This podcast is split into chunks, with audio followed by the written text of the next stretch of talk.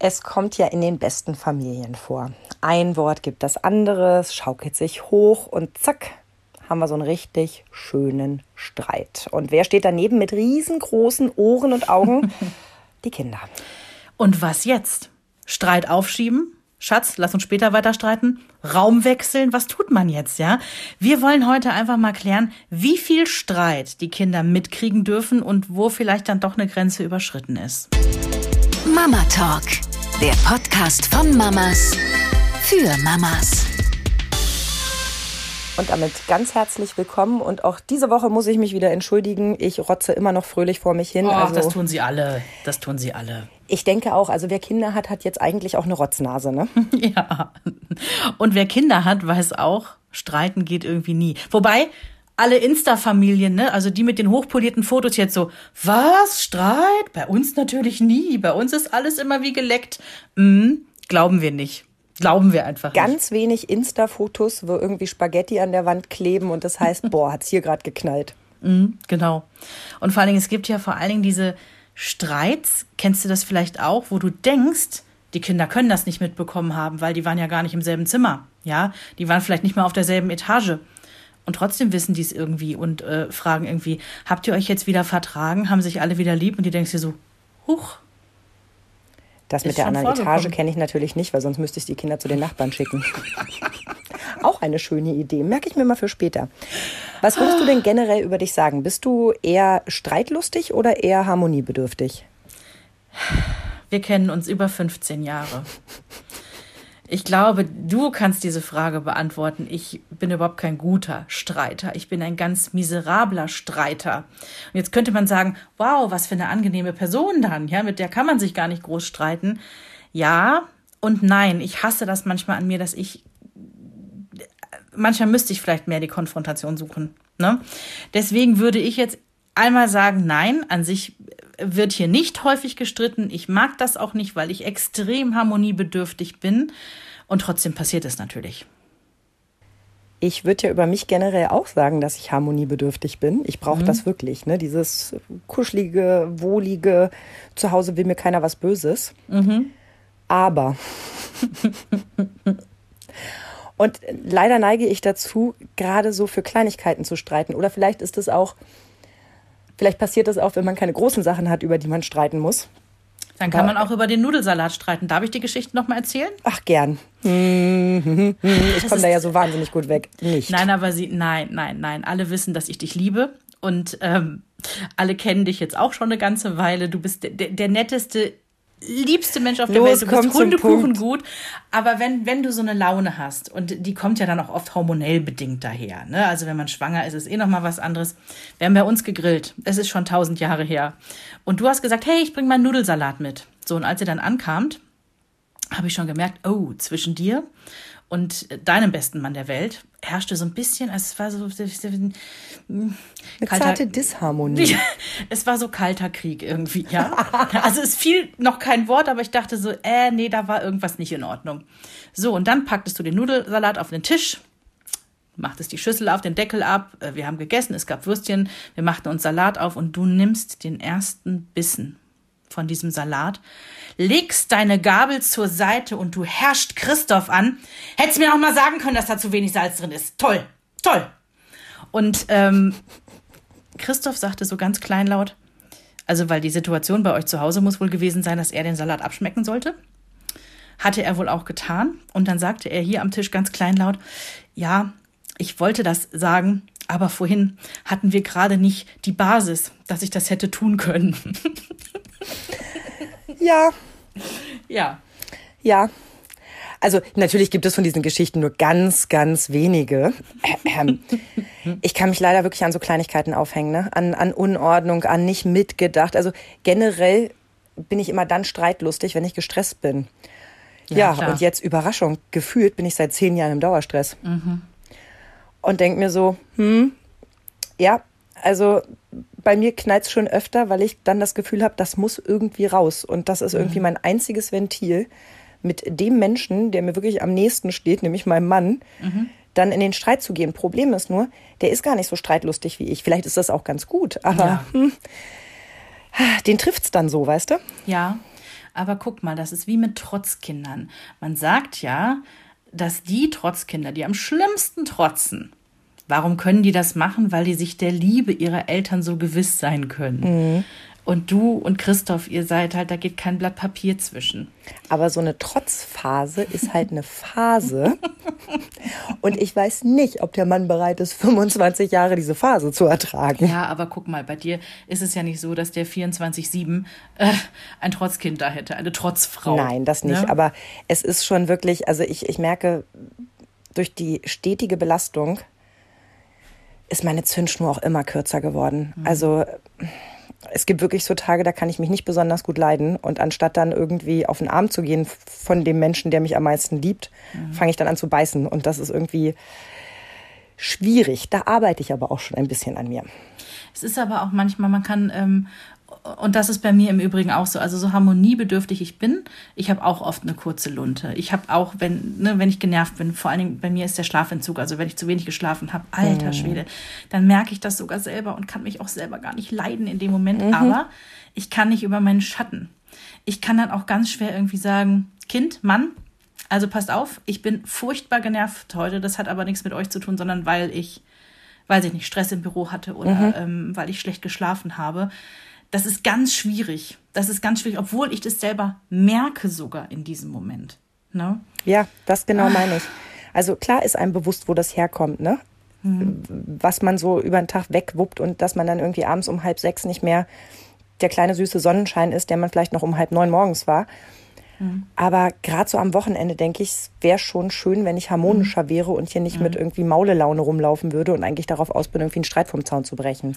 Aber wie lange hält das bei dir an? Ich frage deswegen, weil meine Mutter immer sagt, ach, bei Verena ist das so, warte 90 Sekunden und die ist wieder gut drauf. Die hat mich immer mit so einem Fistler Dampfdrucktopf verglichen. Ich kann, also je nachdem, was los war, musst du mich nur einmal anpieksen und ich kann echt an die Decke gehen. Aber das ist so eine, so eine ganz, so, so ein Strohfeuer nach 90 Sekunden kann das auch wieder alles gut sein. Also ich bin auch jemand, der hochschießt und wieder runterkommt. Also ich bin nicht so jemand, der sich reinsteigert. Mhm. Solche Leute gibt es ja auch, ne? Die mit so einem zarten Streit anfangen. So, du hast die Zahnpastatube nicht zugedreht. Generell machst du nie die Zahnpastatube mhm. zu. Schon meine Mutter hat, hat mhm. über dich gesagt, dass du einer bist, der nie die Zahnpastatube zumacht. Und auf einmal wird daraus irgendwie, die steigern sich dann vom Hundertsten ins Tausendste und irgendwann kommst du bei Adam und Eva an und denkst so, äh, worum ging es jetzt nochmal? Mhm. So jemand bin ich nicht. Also ich flippe dann an der Situation aus und kann dann auch, also vielleicht nicht genau benennen, warum ich jetzt gerade ausflippe, mhm. aber im Nachgang weiß ich immer, weil ich mich, genau wie du sagst, eben gestresst gefühlt habe und eigentlich meine Ruhe gebraucht hätte. Und ich mhm. komme immer mehr an den Punkt, das eben auch zu sagen.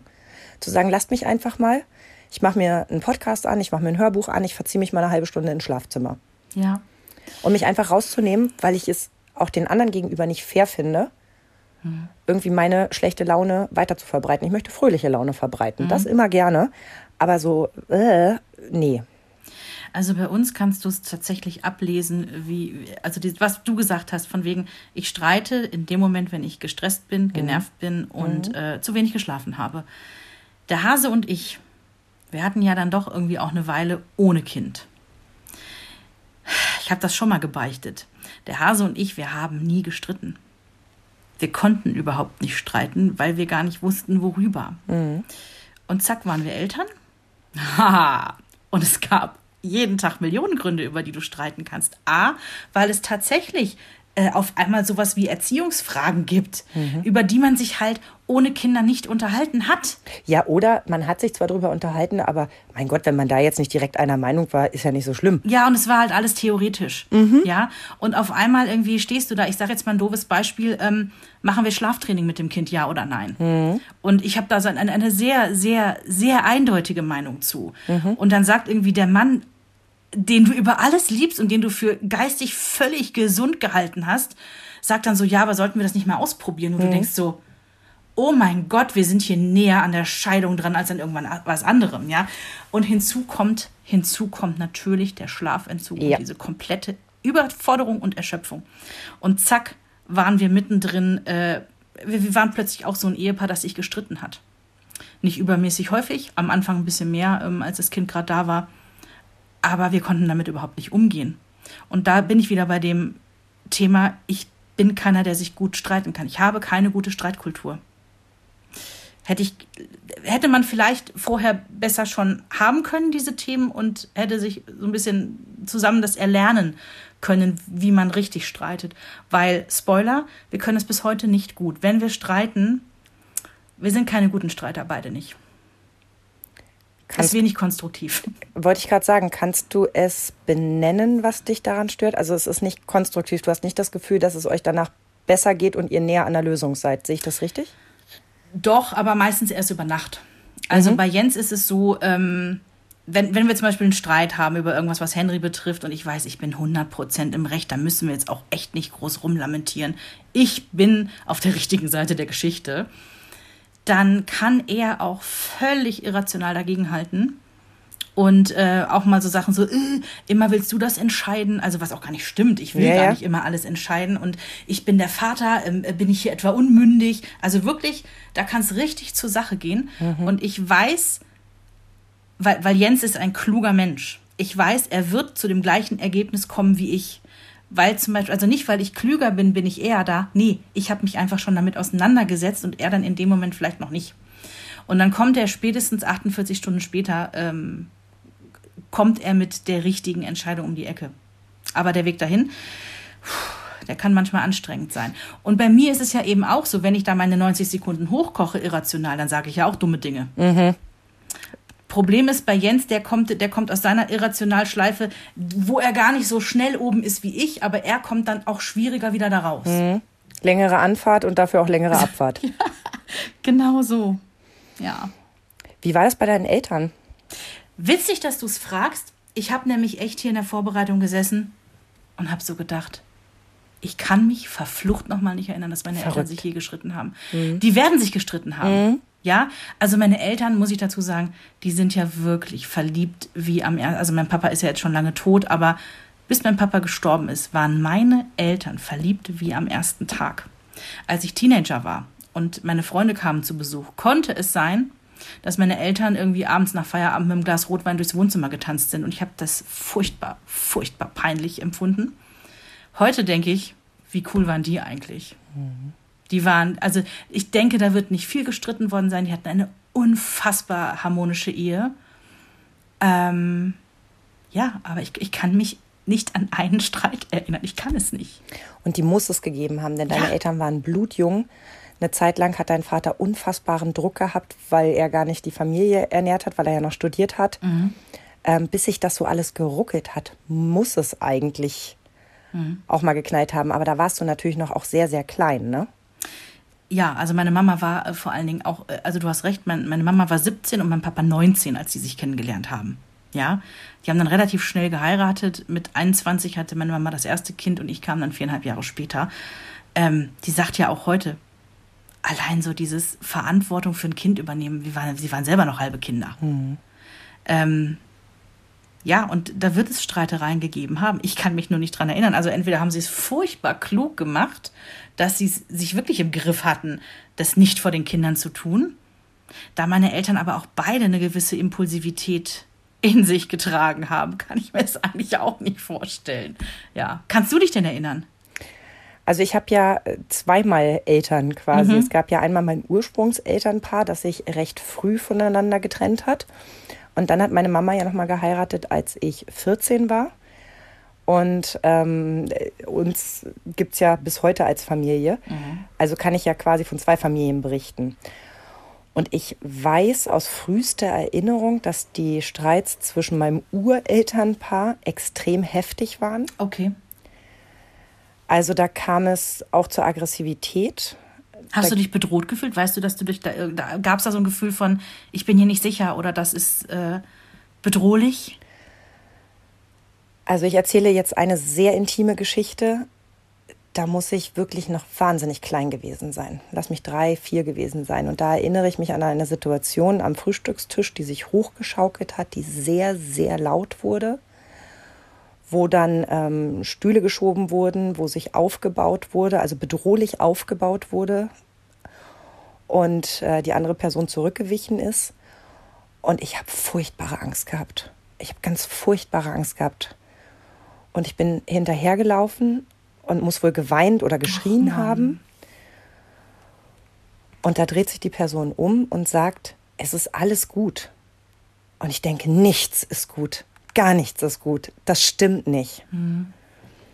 Und das ist wirklich eine ganz frühe und ganz schlimme Erinnerung. Und da bin ich furchtbar froh, dass, dass es davon nicht mehr viele gibt, weil beide erkannt haben, das funktioniert nicht mit uns. Hat sich das denn, also du kannst dich an das Gefühl in diesem Moment erinnern. Mhm. Hat sich das Gefühl denn fortgesetzt? Also war das dann auch später noch da, wo es vielleicht gar nicht so ein schlimmer Streit war, sondern ein, ein, ein, ein viel weniger intensiver Streit und du hattest das Gefühl sofort wieder oder? Nee, weil ich nicht selber betroffen war. Ähm, Dadurch, dass es ja meine Eltern waren, also die Menschen, die mir am nächsten standen, hat mich das total mitgenommen. Aber ich wurde ja nicht in der Situation bedroht. Also es war nicht für mich bedrohlich, sondern es war zwischen meinen Eltern bedrohlich. Und das hat mir so eine Angst gemacht. Hast du das Gefühl gehabt, du musst dich auf eine Seite schlagen, dass es da gerade irgendwie Ja. eine Partei zu ergreifen gibt? Ja, erst recht nach dem, es ist alles gut. Weil das war auch für mich als sehr kleines Kind ganz klar eine Lüge. Das war sofort klar. Alles in mir hat gebrüllt, nein. Und da war auch klar, dass ich mich in dem Moment natürlich gefühlt auch auf eine Seite schlage. So, und dann möchte ich jetzt aber einmal springen zu der Beziehung zwischen meinen Eltern ähm, ab 14. Ja. Und da ist es so, meine Mutter ist schon eher ein streitlustiger Typ. Ach was? Ja, die ist ähnlich impulsiv wie ich. Das hätte ich jetzt aber überhaupt nicht gedacht. Das ist natürlich auch heute viel weniger, aber du darfst nie vergessen, meine Mutter war nur 20 Jahre älter als ich.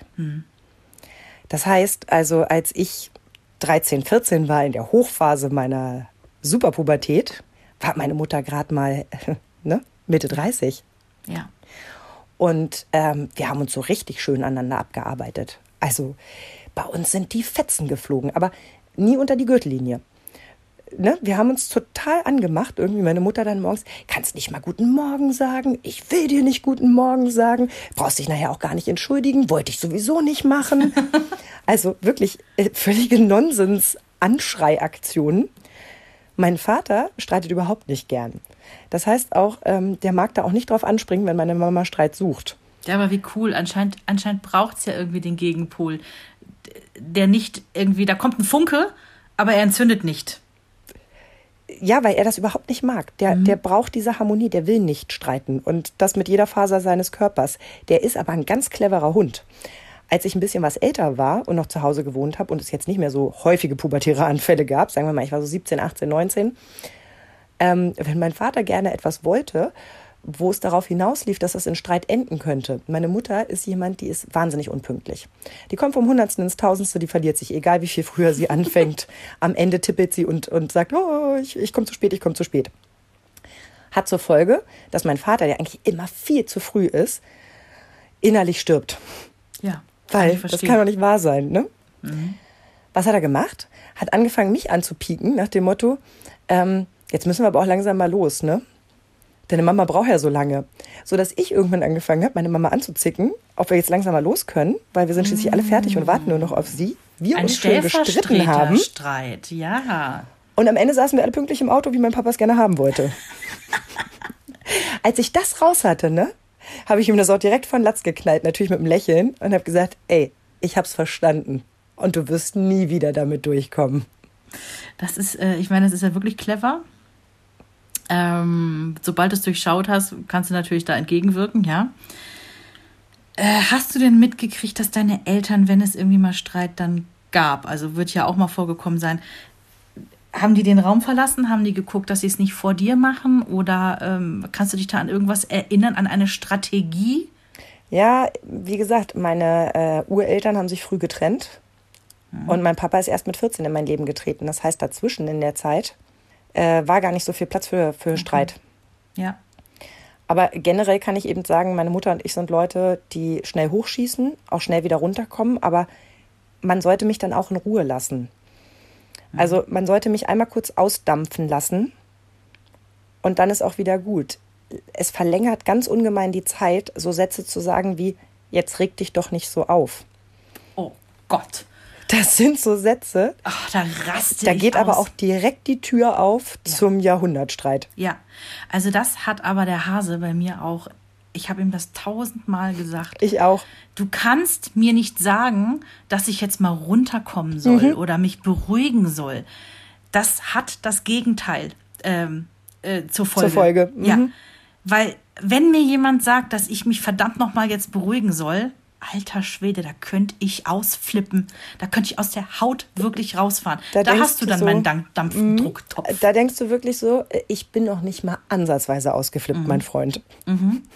Aber jetzt nehmen wir mal die, also ich denke mal, dass alle Eltern erstmal, wenn sie Eltern werden und irgendwann darüber nachdenken, sich so sagen, oh, wenn wir mal Streit haben unter den Erwachsenen, machen wir das vielleicht nicht vor den Kindern. Also ich glaube, das ist ja schon irgendwie das Ziel von fast allen Eltern, war bei mir zumindest auch so, dass ich mir dachte so, hey, wenn hier mal gestritten wird, das soll das Kind ja nicht mitbekommen. Jetzt hast du die Situation.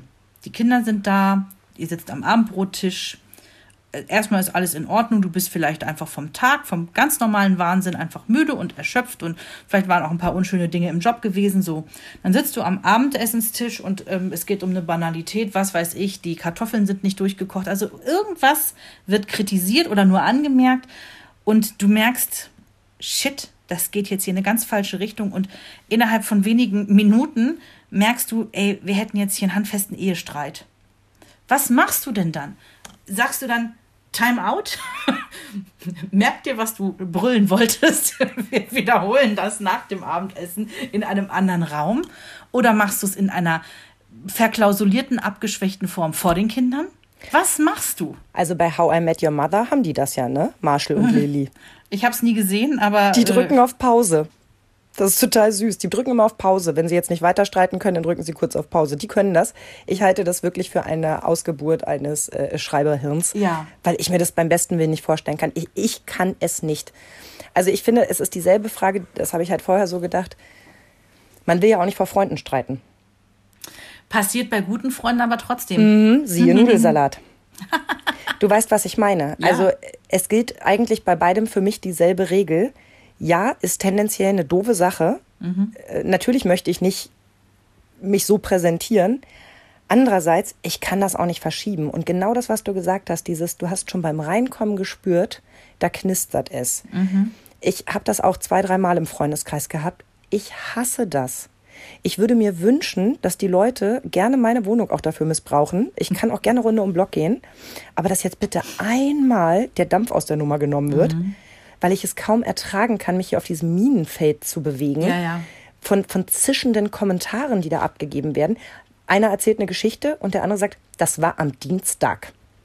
Und du denkst so, es ist für die Geschichte nicht wichtig, aber ähm, ja. Also dann ist es mir lieber, da knallt es einmal kurz und danach können wir alle vernünftig irgendwie hier einen Abend verbringen, als wenn das so den ganzen Abend so in der Luft wabert, wie der rosa Elefant, weißt du, der da im Raum steht. Nee, danke. Ich habe Henry gefragt, hey, wir machen einen Podcast, da geht es darum, Streiten vor den Kindern oder generell um Streiten, ne, wenn Eltern streiten. Und er so, ja, und? Also so, hat so ganz cool da gesessen, kurz von seiner Switch hochgeguckt. Und ich sag, ähm, wie, wie findest du das denn, wenn Mama und Papa streiten? Und er guckt so und meint so, ja, gehört halt dazu, ne? Oh. Und ähm, also er, er wollte in dem Moment, glaube ich, so ein bisschen cool auch tun. Ich habe natürlich noch ein bisschen weiter gebohrt und er meinte so, nein, aber das, also er würde es nicht schlimm finden. Ähm, Streit würde dazugehören. Und dann sagte er diesen Spruch, der bei uns, den wir auch mantramäßig auch ihm immer wieder gesagt haben, mal streiten ist nicht schlimm. Das Wichtigste ist, dass man sich am Ende verträgt. Und das sagte er dann auch so. Und ich musste halt so grinsen, weil du denkst so, ja, da hast du so einen kleinen Samen gepflanzt und der geht schon dann so ein bisschen auch auf. Das ist sogar die gleiche Wortwahl gewesen, die wir immer benutzt haben in, in diesem Fall. Und dann habe ich ihn noch gefragt, was, was, was sagst du denn, ähm, streiten Mama und Papa, streiten wir viel oder wenig? Und er sagt, mittel, ganz normal. Na gut, er kann es aber auch schlecht einschätzen. Ne? Also er hat weder eine Ahnung davon, wie es ist, wenn Eltern gar nicht streiten, noch wenn es ein, wie ich jetzt gelernt habe, hochstrittiges Elternhaus ist. Oh. Ähm, also ne, da würde ich auch die Mitte wählen und sagen, ach, das passt schon. Aber was Also- würdest du denn selber sagen? Hast du das Gefühl, ihr streitet viel? Oder würdest du sagen, es bewegt sich auf einem normalen Level? Ich wüsste nicht, dass es da Statistiken gibt. Ich habe aber auch nicht danach gesucht. Ähm, nee, habe ich tatsächlich auch nichts gesehen. Ähm, ja, ich würde sagen, in Phasen streiten wir mehr. Mhm. Also wenn wir beide beruflich extrem gerade angespannt sind, jo, dann ist das vorprogrammiert. Und bei uns ist es ja so, ich weiß, dass ich weiß, dass Corona bei den meisten Familien mehr Stress verursacht hat. Natürlich auf eine Art und Weise auch bei uns, aber Jens ist ja wirklich anderthalb Jahre im Homeoffice gewesen. Fast zu 100 Prozent. Und das hat bei uns so viel Stress rausgenommen. Weil hier im Haus ich das Gefühl hatte, ey, da kann jetzt auch mal jemand anders mit dem Hund rausgehen. Ey, da kann mal jemand anders eben einen Mini-Einkauf erledigen. Hey, jemand anders kann das Kind von Schule, Karate oder sonst was abholen. Ähm, also wenn sowas stattgefunden hat. Mhm, ich weiß aber, was du meinst, du, die Verantwortung ein bisschen auf mehr Schultern zu verteilen. Das klingt so bescheuert, aber dadurch, dass Jens entspannter war, weil bei uns ist ja ganz viel, wir sind ja Pendler, wir wohnen ja auf dem Dorf und müssen jeden Tag in die Großstadt reinpendeln. Und dadurch, dass das allein bei ihm weggefallen ist, das sind ja locker mal anderthalb Stunden Minimum, die am Tag einfach mehr an Zeit zur Verfügung stehen. Ist so. Mhm. Das fängt schon an, dass man morgens nicht um halb sechs aufsteht, sondern vielleicht erst um Viertel nach sechs. Und, und, und zieht sich halt einfach so fort, dass er nicht zu einer bestimmten Uhrzeit im Auto sitzen muss. Ja. Äh, allein unsere Morgende, die waren so entschleunigt auf einmal. Mhm weil er weniger Stress hat. Da hat sich das auf die ganze Familie ausgewirkt. Deswegen würde ich sagen, in der Zeit haben wir kaum, also es war ultra harmonisch hier, ja. Da haben wir vorher vor Corona definitiv mehr gestritten, weil mehr, mehr, mehr Stress irgendwie so in der Pipeline lag. Ähm, ich glaube an sich nicht, dass wir ein Ehepaar sind, das viel streitet, aber klar streiten wir. Ich finde aber, das ist ja eigentlich ein ziemliches Kompliment an eure Beziehung. Zu sagen, wenn wir nur für uns sind, findet wenig Streit statt. Mhm. Also viele haben es ja leider auch genau anders erlebt. Ich weiß, da war ähm, was, äh, das, das, hat eine Psycho, äh, Psychologin äh, gesagt und ich habe das sehr gerne übernommen, dass in ganz vielen Beziehungen Corona wie so ein Brandbeschleuniger mhm. gewirkt hat. Also wenn so eine Beziehung im Argen lag und da waren Themen, die schwierig aufzulösen sind, dann hat Corona das einfach nur beschleunigt, weil man mhm. halt viel aufeinander gehockt hat, ne? Ja, und man auf einmal festgestellt hat, dass 70 Quadratmeter für vier Leute, wenn man sie 24 ja. Stunden belegt, ähm, einfach wahnsinnig wenig sind. Ja, ja, ja. Man muss sich schon sehr mögen. Ja, und mhm. bei uns kommt wirklich auch oft die Situation dazu, dass wir, also dass Streit schon im Haus ist, der uns gar nicht betrifft, aber der wie so ein, ja, wie so ein Virus auf uns überspringt. Bei den, unter den Kindern dann, oder mhm. wie? Mhm. Ach. Weil so eine, so eine Streitgrundstimmung schon da ist. Und mir ist völlig bewusst, dass, dass das nicht der Fehler der Kinder ist. Ne? Dass ich das quasi viel besser voneinander trennen muss. Aber das fällt mir unfassbar schwer. Da so eine Grenze zu ziehen und zu sagen, das betrifft mich gerade nicht, dass die sich anschreien oder wegen mhm. dem schon wieder in die Haare kriegen oder diesem oder jenem. Aber mein Stresslevel steigt jedes mhm. Mal. Und am Ende entlädt sich das an einer anderen Stelle. Und dann ärgere ich mich so. Ist es aber auch vielleicht deinem Empathievermögen geschuldet, weil du bist ja auch wir hatten es die letzte Folge schon, nee, die vorletzte war es, dass wir ja auch äh, Krebse sind vom Sternzeichen und natürlich auch so ein bisschen die Gefühlsmenschen sind. Und äh, ich würde uns beiden jetzt eine Empathie bescheinigen, weil so geht es mir. Ich bin manchmal so ein Empathie-Schwamm. Wenn jemand auch beruflich in meinem Umfeld ganz mies drauf ist, oh mhm. oh mein Gott, ich kann das gar nicht, ich kann das gar nicht an mir abprallen lassen. Genau. Das, das, das geht in mich rein. Mhm. Das äh, klingt genau nach dem, was ich meine. Mhm. Dass man das eben nicht voneinander trennen kann und sagen kann, okay, das, das betrifft mich jetzt nicht. Ich nehme daran teil, aber ich nehme mhm. es nicht mit. Und äh, das macht es oft dann eben ganz schwierig, sich davon eben zu lösen und zu sagen, atmen. Es ist gleich vorbei. Weißt du, so, so dieses. Und selbst wenn du das zwei, drei Runden geschafft hast, Runde fünf, sechs, sieben, gehen dann doch wieder nicht spurlos an dir vorbei und am Ende stehst du doch wieder am selben Punkt. Also wie, so empfinde ich das oft. Was ist denn, wenn die Fetzen fliegen? Kriegen es die Kinder eins zu eins mit oder schafft ihr es da irgendwie so einen kleinen Vorhang vorzuziehen? Also sie kriegen es dann schon eins zu eins mit. Allerdings anders. Ich habe natürlich im Vorfeld vieles gelesen über ja, nein, soll man, soll mhm. man nicht. Mhm. Der bayerische Familienratgeber, der dazu wirklich einen ganz tollen Beitrag gemacht hat, sagt klipp und klar nein. Zitat: ich habe so undeutlich geschrieben. Ich muss einmal gucken. So. Süß.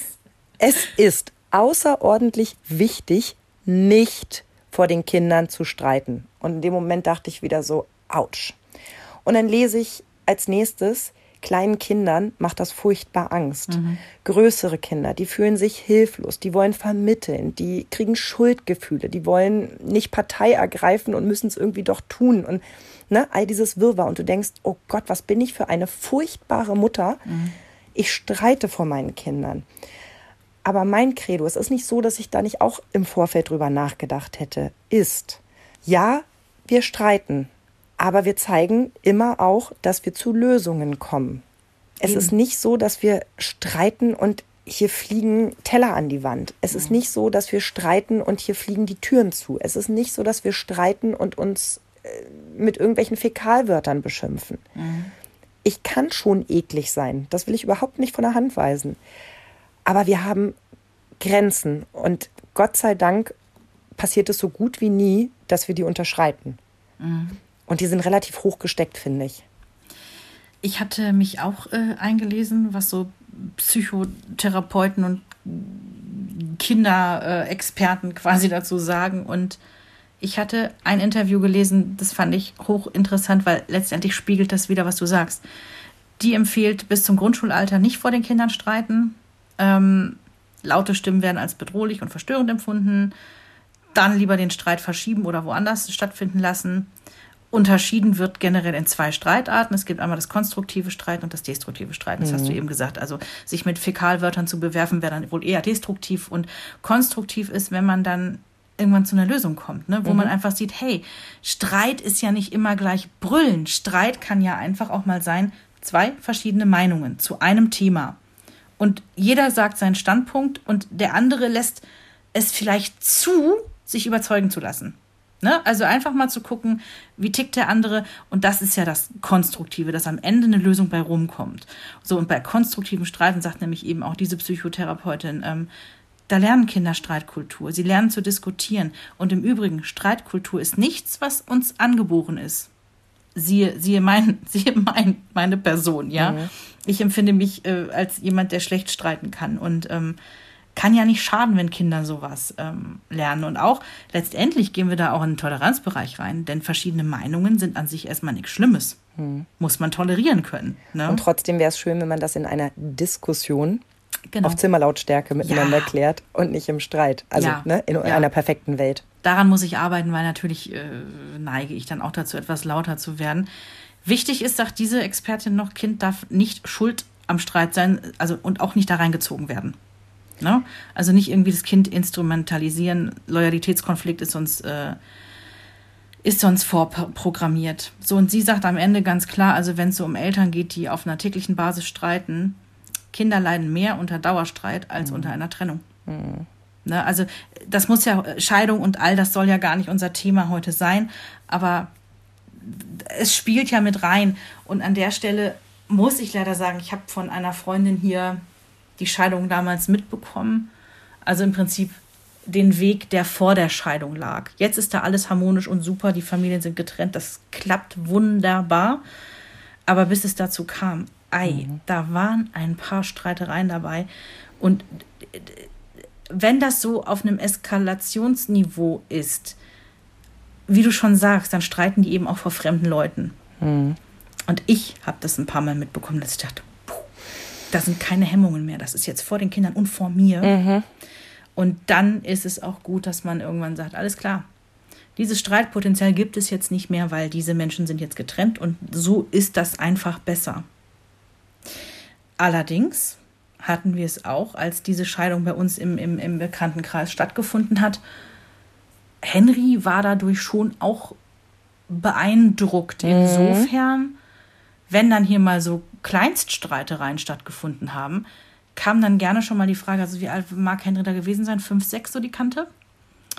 Dann kam auch direkt die Frage, Mama, lasst ihr euch jetzt auch scheiden? Das ist ja so eine Urangst. Ne? Ja, das ist ja die Wo absolute Urangst von Kindern. Und da sind wir wieder bei dem, was du vorhin gesagt hast, so Kinder können das auch oft gar nicht einschätzen. Ist das jetzt krass? Ist es nicht krass? Mhm. Ist das ein mhm. großer Streit? Ist es ein kleiner Streit? Ist es viel Streit? Ist es wenig Streit? Ist es mittelmäßig Streit? Und Jens und mir war vollkommen klar, das war gerade eine Lappalie, den Streit hätte man sich klemmen können, der ist mhm. Pillepalle, Rippeldippel gewesen. Aber das weiß das Kind ja nicht. Ja. Na? Das ähm, habe ich nämlich auch gelesen. Kinder verstehen den Inhalt nicht. Das muss man sich wirklich noch mal ganz fest in den Kopf einhämmern. Die wissen überhaupt nicht, worum es geht. Die verstehen weder, warum eine offene Zahnpastatube noch eine äh, bildschöne junge Sekretärin ähm, irgendwie der Grund eines Streits sein können. Die verstehen den Inhalt nicht. Die kriegen aber sehr wohl mit, wie er ausgetragen wird. Und äh, da sind wir wieder an dem Punkt. Ist das eben ein Streit auf Augenhöhe, wo es ja auch mal lauter wird und wo man sich vielleicht auch mal ne, sagt, dass, dass der andere jetzt einfach Unrecht hat und dass das Quatsch ist, was er erzählt und das vielleicht auch etwas energischer tut. Oder ob man irgendwie sagt, du bist der letzte Vollidiot, guck dir deinen Vater an den Deppen. Weißt du, da sind wir so beim, beim Reinziehen und beim, wie wird der Streit ausgetragen. Und sie können eben die Konsequenzen nicht abschätzen. Und das gibt halt dieses Angstgefühl. Ne? Also führt es dazu, dass meine Eltern sich trennen. Das war bei uns auch hier großes Thema, als Jonas das erste Mal aus den Sommerferien zurückkam in die zweite Klasse und irgendwie drei Mitschüler auf einmal getrennte Eltern hatten. Krass, ja. Und der war auch sowas von auf Hab-Obacht in den Wochen danach. Und so wie du mantraartig sagst, es ist wichtig, dass man sich nach einem Streit auch wieder verträgt, ist mein Mantra immer, dass wir streiten, ändert nichts an unserem Gefühl zueinander. Mhm, Wir lieben uns trotzdem. Über Wir sind ja, ja. mein Mann und ich sind ja wahnsinnig jung zusammengekommen, also beide Anfang 20. Und ähm, als wir das erste Mal richtig gestritten haben, war der total fertig und guckte mich irgendwann an und fragte irgendwie, liebst du mich denn noch? Und ich gucke ihn völlig verdattert an und sage, hä? Was hat denn das eine mit dem anderen zu tun? Gar nichts. Ganz im Gegenteil. Ich würde ja nicht mit dir streiten, wenn ich dich nicht so lieben würde. Dann wäre es mir ja total pups egal. Also man muss sich eher Sorgen machen, wenn ich nicht streite. An so einem Punkt und sage, ja, pf, dann machen wir es halt so. Da würde ich mir Sorgen machen, weil dann interessiert es mich nämlich nicht. Und das ist eigentlich das Schlimmste, was einem passieren kann. Und als wir dann ein paar Jahre zusammen waren, waren wir im Urlaub. Und das werde ich nie vergessen. Er sitzt so auf dem Bett, ich mache mich fertig zum Abendessen und er zieht mich so auf seinen Schoß und sagt, ich finde, wir haben eine richtig gute Streitkultur. Ach, wie toll. Da hatten wir auch nachmittags, das war irgendwie unser letzter Urlaubstag, das Wetter war schlecht. Ich hatte mich eigentlich nochmal auf so einen schönen Tag gefreut, ne? so vor den Kindern am Pool liegen, nochmal zum Strand runtergehen, so das Übliche. Ne? Ging alles nicht, Mistwetter. Hm, dachte ich, alles irgendwie doof, war maulig. Und ja, dann haben wir irgendwann so ein bisschen uns gestritten und dann habe ich dieses Kompliment bekommen und ein paar Stunden später habe ich meinen Heiratsantrag bekommen. Und deswegen ist es bei mir immer ganz eng damit verbunden zu sagen, ja, wir streiten. Aber das Letzte, was er mir quasi gesagt hat, bevor er gesagt hat, dass er sein Leben mit mir verbringen möchte, ist, dass wir eine gute Streitkultur haben. Und ich will verdammt sein, wenn uns das aus den Händen gleitet. Ist das toll. Das ist voll die gute Liebeserklärung, wirklich. Wir haben eine gute Streitkultur. Ähm, gut wäre das ja, wenn man das wirklich eins zu eins so an die Kinder weitergeben könnte, ne? Hast du mal mit Jonas und Felix gesprochen, wie die das empfinden? So, wenn ihr streitet, weißt du, was die darüber denken, ob die in dem Moment sich sagen, jo, Mama und Papa streiten halt kurz, gleich ist vorbei? Das ist ganz lustig. Sie sind beide furchtbar unterschiedlich. Der eine ist ähm, sehr sensibel. Der verträgt das überhaupt nicht gut. Und deswegen habe ich auch sofort ein schlechtes Gewissen, wenn wir streiten, weil ich weiß, dass es ihm damit nicht gut geht. Und deshalb versuche ich dann manchmal auch die Karte zu spielen, zu sagen, wenn ihr die ganze Zeit streitet, dann ist es genauso, als würden Papa und ich den ganzen Tag streiten. Es fühlt sich einfach nicht gut an. Der andere ist da etwas aufgeräumter nach dem Motto, ja, das sind jetzt fünf Minuten und dann ist das auch wieder in Ordnung. Das ist wie so ein Gewitter, das ist gleich Ja. wieder vorbei. Mhm. Und ich, ich hoffe, dass sie auch immer merken, dass das bei uns wirklich konstruktiv ist, weil eigentlich, ja, Stress ist der Auslöser. Aber worum es geht, ist ein Missstand, auf den du hinweist. In irgendeiner Form. Also die, die aufgedrehte Zahnpastatube, um die jetzt nochmal zu nutzen, ist ja generell ein Zeichen für, du weißt, dass es mir wichtig ist und es ist dir egal. Die junge Sekretärin ist ein Zeichen für, ich habe irgendwie Angst, dich zu verlieren. Du gibst mir nicht das Gefühl, dass ich hier die wichtigste Person in deinem Leben bin. Also hinter diesen Streitthemen steckt ja mehr. Oder eben, ich bin so gestresst und es würde mir so helfen, wenn du mir was davon abnimmst. Aber das ist nicht das, was ich gerade sage, sondern ich rege mich darüber auf, dass es hier in der Küche aussieht, als hätte eine Bombe eingeschlagen. Denn eigentlich geht es ja immer um was. Und wenn wir streiten, dann nehmen wir uns danach immer die Zeit, uns in Ruhe zusammenzusetzen und nochmal genau aufzudröseln, was war jetzt eigentlich das Problem und wie vermeiden wir das, dass es wieder dahin kommt. Das geht halt in dem Moment nicht. Und es, ich brauche halt auch so meine Zeit, um das so so zu sezieren. Ja. Aber am Ende weiß ich eigentlich immer, was der Grund war. Und dann besprechen wir den Grund und versuchen dafür eine Lösung zu finden. Und deshalb halte ich unsere Streits. Also sie sind mir insofern zu oft, dass ich harmoniebedürftig bin, aber ich bin stolz darauf, dass wir eigentlich immer danach gestärkt mhm. und besser rausgehen. Jetzt alles, was wir bisher erzählt haben, ist ja schon so ein bisschen wenn jetzt so ein Experte, so ein was weiß ich, äh, Entwicklungspsychologe oder ne, irgendwer an Fachpersonal drüber guckt, dass die sagen würden, jo, das klingt alles so, ne, das ist alles so vertretbar. Aber wir wären ja nicht wir, wenn wir nicht auch dahin gehen, wo es auch mal weh tut und wo, wo Dinge passiert sind, auf die wir überhaupt nicht stolz sind. Weil wir immer sagen, wir sind ein bisschen für mehr Ehrlichkeit. Generell da draußen in dieser Elternwelt. Da wird sich viel zu viel in die Tasche gelogen. Ich kann durchaus von einer Situation berichten, wo Jens und ich es völlig haben eskalieren lassen, weil die Bedingungen halt es gerade hergegeben haben. Wir waren beide ultra gestresst, wir waren beide wegen irgendwelcher Dinge komplett angefressen. Das muss nicht mal irgendwas mit dem anderen zu tun haben. Und wir saßen im Auto mit Henry hinten drin. Das ist jetzt schon bestimmt drei, vier Jahre her. Und es hat sich so hochgeschaukelt, dass wir uns in diesem Auto echt angebrüllt haben. Und das war auf einer Landstraße. Und ich habe irgendwann gesagt, fahr jetzt bitte rechts ran. Wir können jetzt hier so nicht weiterfahren. Das geht nicht. Dann sind wir irgendwann auf so einen Parkplatz rangefahren, sind erstmal ausgestiegen, weil ich mir, ich hatte auch das Bedürfnis, das Kind da hinten aus diesem Kindersitz rauszuholen, um dem Kind jetzt auch irgendwie mal zu erklären, fuck, das ist jetzt hier gerade voll eskaliert und mhm. der hat alles mitbekommen und der war nur noch am Weinen. Das war grauenvoll. Und Jens und ich, wir machen uns wegen dieser Szene, das ist einmal passiert. Wir machen uns immer noch echt Vorwürfe, weil dieses Kind hat wirklich ganz schlimm geweint. Wir haben uns, ich will nicht lügen, aber wir standen bestimmt eine Stunde auf diesem Parkplatz, waren da Gott sei Dank alleine und konnten irgendwie dieses Kind beruhigen und auch erklären, pass auf, Mama und Papa haben gerade furchtbar gestritten. Wir haben uns trotzdem alle lieb. Du hast damit überhaupt gar nichts zu tun. Mhm. Und das war auch nicht gut, wie Mama und Papa gestritten haben. Wir entschuldigen uns auch dafür. Aber das war, in dem Moment hätten wir irgendwie so einen, so einen Schiedsrichter oder Mediator oder so in diesem Auto gebraucht, der gesagt hat, und jetzt an dem Punkt hier stopp, mhm. stopp, hier und nicht weiter. Ich weiß nicht, was an dem Tag diese Dynamik so beflügelt hat, dass sich das so schlimm hochgeschaukelt hat. Also ich habe gemerkt, ich bin gar nicht ich selbst und Jens auch nicht. Es war das, also ich, wenn ich mich da jetzt noch weiter mhm. reinrede, dann fange ich wieder an zu heulen, weil ich das als so schlimm empfunden ich habe. Ich kann das so nachfühlen. Alleine vom Erzählen tut mir das so weh. Und ich möchte euch beide in den Arm nehmen und sagen, der ist davon nicht kaputt gegangen. Ihr habt doch mhm. danach alles richtig gemacht. Und das Allerwichtigste, und das sagst du mir auch immer, wenn ich etwas so sehr bereue, ihr habt etwas mitgenommen. Das wird euch nie wieder passieren. Ja, das möchte ich nie wieder erleben. Das war so, so schlimm und es ist auch lieb, wenn du das so sagst. Aber genau so hat sich das im Moment, in dem Moment angefühlt. Wir haben den gerade kaputt gemacht. Jetzt haben wir ihn gerade kaputt gemacht. Jetzt ist irgendwas in ihm drin kaputt gegangen. Das hat sich so schlimm, schlimm, schlimm, schlimm angefühlt. Ja. Also du sprichst mit der Frau, der die Hand ausgerutscht ist. Mhm. Also, oh. wenn es eine nachfühlen kann, dass man denkt, dass man gerade alles falsch gemacht hat und das nie wieder reparieren kann. Mhm. Aber guck sie dir an. Diese wunderbaren kleinen Menschlein. Jetzt müssen wir beide mal atmen.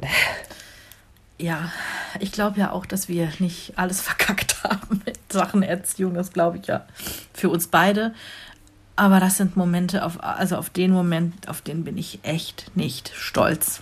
Das war ein, ein schlimmer Moment. Und wenn ich das jetzt mal einfach, wenn ich es mal weiter spinne, es gibt sicherlich Familien, wo sowas nicht einmal passiert, sondern in regelmäßiger Ausprägung. Wie schlimm muss das sein? Und da sind wir nämlich bei, dem, bei, bei der Annahme, dass nicht nur physische Gewalt Gewalt ist, sondern auch Worte können Gewalt sein. Und es gibt ja, ich glaube, in Amerika wird das häufig gemacht, dieses Worte kann man nicht zurücknehmen. Man kann sich zwar entschuldigen, aber die Worte, die gesagt sind, kann man nicht zurücknehmen.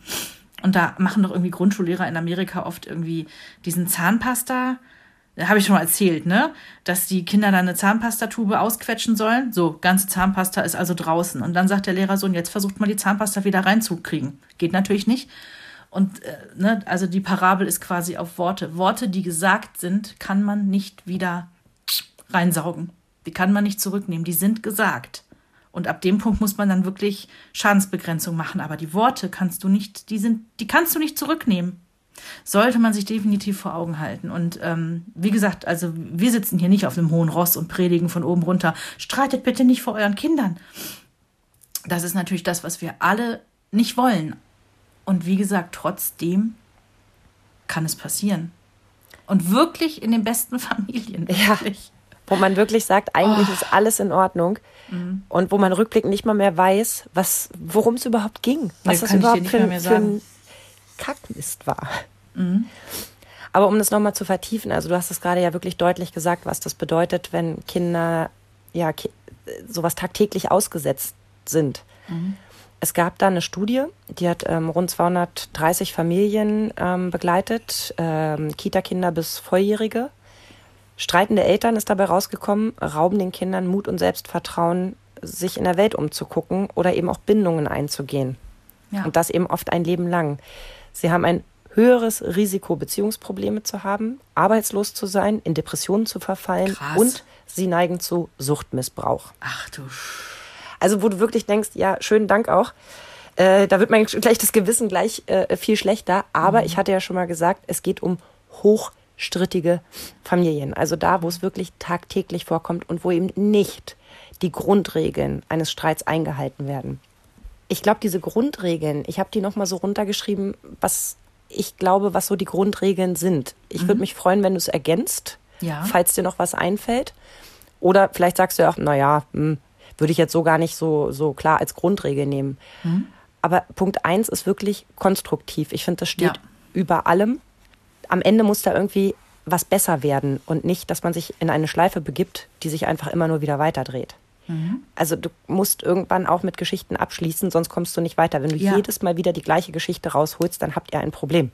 Ja, das ist ja so dieses, ähm, wenn, also das ist ja das klassische Beispiel, irgendwie einer ist fremdgegangen, ja? Mhm. Vielleicht auch gar nicht so heftig, einmaliger Ausrutscher. Und dieses, wenn du das verziehen hast, wenn, wenn du irgendwann als die Betrogene an dem Punkt bist, dass du es verziehen hast, darfst du es auch nicht bei jedem Streit wieder auf den Tisch packen. Das geht halt nicht, ne? Ja. Das geht auch so ein bisschen in die Richtung, ja. Kinder nicht mit reinziehen, hast mhm. du vorhin auch so schön gesagt. Das ja. ist, finde ich, die absolute Regel. Also das ist ein Streit zwischen den Eltern, zwischen den Erwachsenen. Schlimm genug, dass man sich jetzt wegen irgendwas in die Haare kriegt. Aber das hat nichts mit den Kindern zu tun. Mhm. Und trotzdem meinen die ja immer Partei ergreifen zu müssen. Das kennen wir übrigens hier auch. Mhm. Wir streiten uns über eine winzige Kleinigkeit und Henry geht sofort irgendwie äh, ne, und, und, und schlägt sich auf eine Seite, wo wir dann auch oft so überrascht sind und sagen, Henry, du musst dich nicht auf eine Seite schlagen. Du, es ist hier ne, ganz ja. Kleinigkeit. So, du, du hast damit gar nichts zu tun. Wir diskutieren das jetzt aus, wir mhm. Großen. Ja. Nicht unter die Gürtellinie, keine Gewalt, braucht man nicht drüber reden. Mhm. Also alles, was in die Richtung geht, geht einfach nicht. Das ist doch auch nicht das, was wir von unseren Kindern erwarten. Ich meine, wir sind doch am Ende immer Vorbild. Wollen wir, dass die irgendwie über den Spielplatz gehen und sagen, ey du, Punkt, Punkt, Punkt, ich hau dir gleich ein paar rein, wenn du nochmal so blöde mhm. guckst, äh, ist ja nicht das, was wir ihnen mitgeben wollen. Was ich aber auch einen wichtigen Punkt finde, ist, nicht so falschen Frieden vorzugaukeln. Mhm. Merken also, die sowieso. Genau. Also wenn du sagst so, ja, okay, das diskutieren wir später aus und zischelst dich den ganzen Nachmittag an, weil du das nicht voneinander trennen kannst. Ich bin so jemand, ich kann das nicht voneinander trennen. Mhm. Ne? Dann ist das nicht, nicht der richtige Weg. Dann, dann hilft das nicht. Oder zu sagen, ja, wir haben uns jetzt wieder vertragen aber du merkst, da ist noch diese Mauer. Mhm. Dann merken Kinder das und dann hat der Streit irgendwie auch einen Einfluss auf sie und ihr Leben. Und mhm. das kann nicht richtig sein. Definitiv. Das wären so meine Grundregeln. Ich habe noch eine, die für mich persönlich ganz wichtig ist. Die hatte ich tatsächlich auch schon aufgeschrieben. Also Kinder dürfen ruhig mitbekommen, meine Meinung, dass es auch mal Streit gibt, wenn sich das alles in diesen Regeln, die du auch genannt hast, abspielt, ja. Mhm. Äh, wenn es nicht auf einer täglichen Basis ist, ist auch klar, ne? Aber Kinder sollen nie Diskussionen und Streit um Geld mitbekommen. Das ist mir furchtbar wichtig. Meine Eltern haben das geschafft, Geldsorgen von uns gänzlich fernzuhalten. Und oh, da gab es, gerade als wir klein waren, gab es ultra viele Geldsorgen. Du hast es vorhin einmal kurz gesagt, mein Papa war Student. Und meine Mama, meine Mama war Kindergärtnerin und wir hatten nicht viel, wir hatten im Prinzip gar nichts, ja wenn und da gab es ja auch in den letzten zehn Jahren, die Henry schon quasi mit dabei ist, gab es natürlich immer mal wieder Situationen, wo wir hier auch drüber geredet haben, ne? über Geld. Na klar. Ich will nie, nie, nie, dass Henry als Kind Geldsorgen mitbekommt, weil ich finde, bei allem, was die auch an, an Realität mitbekommen dürfen, ja, man streitet sich mal über was auch immer, aber die sollen irgendwie nicht mitbekommen und nicht denken, Scheiße, Mama und Papa haben nicht mehr genug Geld. Oh, müssen wir bald unser Haus verkaufen? Müssen wir dies, das, jenes? Ähm, reicht es nicht mehr für Essen und Schulbücher? Ich möchte, weil ohne viel Fantasie können Kinder sich so, so, so ein Ding äh, komplett weiterspinnen. Ja? Also, wie, also bestes Beispiel ist, und ich möchte dazu nochmal sagen, ähm, wir, wir haben hier gar nicht über dramatische Sachen geredet. Es ging einfach darum, ähm, dass auch Corona-bedingt weniger Geld zur Verfügung ist. Alles nicht dramatisch. Henry hatte das auf, aufgeschnappt. Und ich bekam, es ist so lustig eigentlich, ich bekam von einer Mutter, von einer Klassenkameradin von Henry, bekam ich einen Anruf. Sag mal, Henry äh, muss wohl in der Schule erzählt haben, du ziehst nach Mallorca? Ich sag, was? Äh, was? Ja, irgendwie, ähm, um mehr Geld zu verdienen, würdest du jetzt nebenbei beim Inselradio auf Mallorca wieder arbeiten. Das klingt ja gar nicht mal so schlecht. Äh, also davon mal abgesehen, dass es natürlich irgendwie äh, kein Ort ist, um jetzt mehr Geld zu verdienen. Äh, Es ist halt ein es nettes auch- Hobby. Wir hatten das schon mal in einer anderen Folge. es ist ein nettes Hobby und also die Pendelei, hm, der Weg zur Arbeit ist dann Schwierig. doch sehr lang. Aber es ist verrückt, er muss, weil das wurde ja hiermit nicht ansatzweise. Er hat nur gewusst, ich habe früher mal auf Mallorca Radio gemacht. Um dir ein bisschen Geld dazu zu verdienen. Ja, das war damals mein Lebensunterhalt. Ja. Und er hat, ich weiß nicht wieso, sich zusammengereimt, ja, dann muss ich halt jetzt auch da wieder arbeiten. Neben meinem Job, den ich ja eigentlich schon habe. Ganz verrückt. Also, und, und, und da habe ich auch wieder gesagt zu Jens, der darf solche Unterhaltungen, da geht es ja gar nicht mal um Streitereien, da geht es nur um Unterhaltungen. Das darf der null mitbekommen. Wirklich nicht, geht nicht. Also, das ist für mich das Allerschlimmste, weil ich weiß nicht, ob das eigentlich kann es ja keine Kindheit-Angst sein, weil ich es ja auch nicht mitbekommen habe, dass wir wenig Geld hatten früher. Aber irgendwie, ich möchte das nicht für mein Kind. Der, der, da- der, der, der soll Kind sein dürfen. Und dazu gehört, ja, ein Schuss Realität ist okay, aber nichts, was mit Geld zu tun hat. Finde ich gar keine schlechte Aber Regel. nicht, dass jemand jetzt denkt, so, oh mein Gott, der wird in Watte gepackt und der soll den Wert von Geld nicht kennen. Also selbstverständlich sagen wir sowas, ja, das ist toll, Henry, dass du gerne nach Mallorca fliegen würdest. Du, ist aber dieses Jahr halt nicht drin, weil ist halt sehr, sehr, sehr, sehr, sehr teuer. Ja, die Flüge sind teurer geworden, da, da kostet alles gerade so viel Geld, die Mietwagen sind durch die Decke gegangen. Nein, Mallorca ist nicht drin, weil das kostet so viel Geld, das haben wir halt gerade nicht. Also ich rede nicht von solchen Diskussionen. Ich rede so von Geld globaler betrachtet äh, für, für unsere Familie, ähm, dass es, weiß ich nicht, für das Nötigste nicht mehr reichen würde. Ja. ja. Und könnte. genau wie du sagst, die Kinder sind da sehr schnell eine ganze Geschichte draus zu machen. Ja. In ihrem Kopf, was als nächstes passiert und wie schnell sie unter der Ja. Brücke landen. Ja, so eine völlige Räuberpistole, Wahnsinn. Ja. Also so rückblickend betrachtet auf die letzten äh, elf Jahre meiner Mutterschaft muss ich klipp und klar sagen, das äh, bleibt mein Ziel, mehr meine Mitte zu finden und häufiger zu atmen. ähm, ich werde immer wieder an meine Grenzen stoßen. Ich muss wahrscheinlich da auch manchmal weniger streng mit mir sein, aber ich will halt auch an mir arbeiten, denn meine Kinder sollen später nicht als kleine Wutzwerge durch die Welt laufen. Und ich meine, die Pubertät kommt ja noch. Ähm, und ich muss dringend lernen, Wichtiges von Unwichtigem zu unterscheiden und Ja. Dinge wirklich von mir zu trennen und zu sagen, es betrifft mich gerade nicht. Ich lasse mich davon gar nicht quasi aus der, aus der äh, irgendwie locken oder ne, aus der, wie sagt man denn? Unsere, äh, aus der Reserve locken. Ja, genau, das meine ich. Ähm, unsere, unsere Freundin Kati hat ja da eine gute Faustregel irgendwann mal gesagt. Vor Jahren hat die das mal gesagt. Äh, eine, eine Sache, über die man sich jetzt vielleicht aufregen könnte, einmal kurz den Check machen, ob man in fünf Jahren noch drüber reden würde. Ob man in fünf Jahren noch mal mit der Wimper drüber zucken würde oder nicht. Und wenn nicht, abhaken. das also in meiner Atmung eingebaut könnte ein Weg sein. Genau. Atmen und den Fünfjahrescheck machen. Finde ich gar nicht schlecht. Und ja, wir bleiben dabei, hochstrittige Eltern sind schlechter als getrennte Eltern. Ja. Und es gibt Hilfsangebote, es gibt Ehe- und Familienberatungsstellen. es gibt wirklich Möglichkeiten, da jemanden drauf schauen zu lassen, der vielleicht mal ein paar Tipps an die Hand gibt. Es gibt ja nicht nur schwarz und weiß, sondern manchmal muss vielleicht auch nur ein Knoten gelöst werden. Und alles wird ein bisschen schöner, harmonischer und davon mhm. profitieren mhm. wir doch am Ende alle. Und auch wenn das in unserer, den Nachsatz vielleicht noch, weil das geht damit Hand in Hand, das findet natürlich in unserer aller Welt vermutlich nicht statt, aber auch äh, frisch gebackene Eltern, die sich überfordert fühlen, bevor man irgendwas ganz Dummes macht.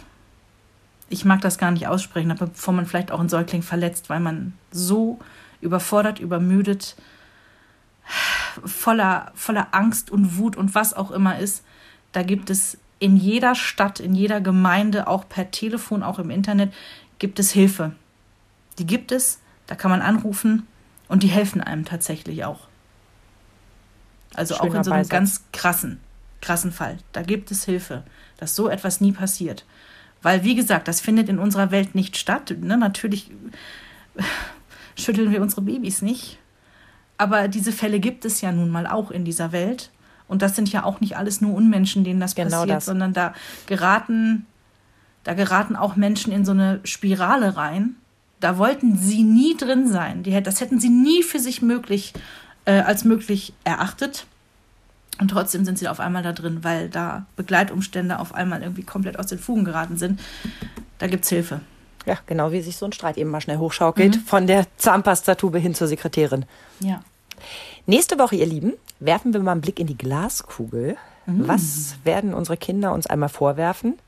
Aber viel schöner, was wird auch für immer in ihrem Herzen bleiben? Genau, was wollen wir vor allen Dingen, was sie mitnehmen für als, als gepackten Rucksack für ihr ganzes Leben. Oh ja, freue ich mich drauf. Bis nächste Woche. Tschüss. Mama Talk, der Podcast von Mamas für Mamas. Eine Antenne Niedersachsen Produktion.